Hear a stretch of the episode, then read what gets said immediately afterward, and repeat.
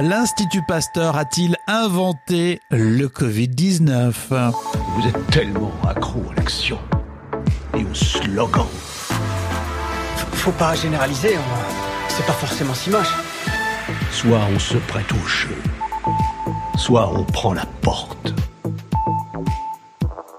Rémi Bertolon, Au sujet du Covid-19, vous entendez tout et n'importe quoi sur le web et les réseaux sociaux. Voici un petit exemple. Le Covid-19 aurait été fabriqué en France par l'Institut Pasteur, Ah d'accord, donc on n'a pas fabriqué le vaccin, mais on a fabriqué le Covid-19, donc ça sert à rien. relâché volontairement dans la ville de Wuhan en Chine. Ah d'accord, c'est ça, on a créé le Covid-19 pour le relâcher en Chine, mais pour quelle raison Et le virus aurait été créé pour asservir et contrôler la population. Je l'attendais, c'est là le fameux contrôle de la population. Et C'est un reportage qu'on a vu dans le 1945 hein, sur M6, l'Institut Pasteur qui contre-attaque. Face aux fausses informations et aux propos mensongers diffusés à son sujet, l'Institut Pasteur dépose et déposera plainte chaque fois que nécessaire.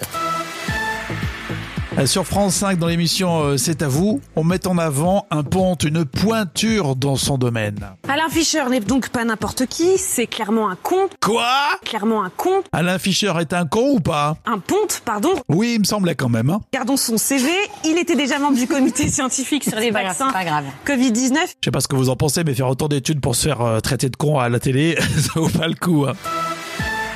On a regardé aussi la chaîne d'infos CNews, l'heure des pros, avec euh, Pascal Pro qui est en train de commenter la une d'un magazine.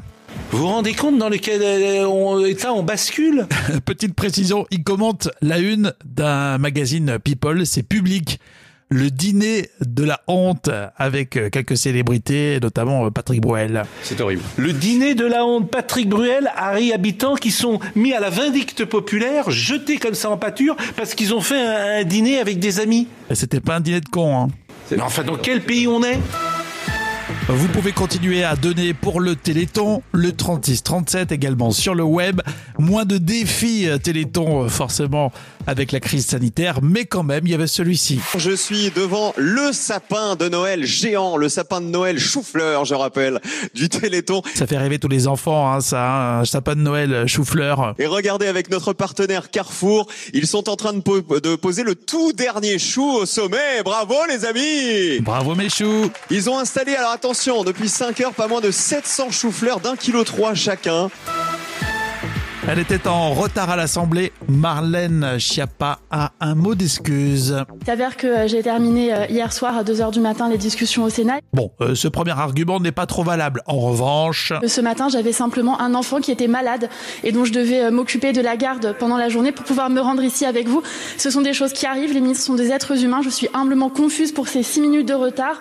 Je ferai en sorte qu'elles ne se reproduisent plus et je vous remercie pour les bons voeux de rétablissement que vous ne manquerez pas d'adresser à mes enfants. oui, ces minutes, ça ne paraît pas énorme. Merci de nous encourager en étant abonnés au podcast Au lever du soleil. Vous nous retrouvez également sur les assistants vocaux, Google et Alexa. On vous souhaite une belle journée et le meilleur pour aujourd'hui.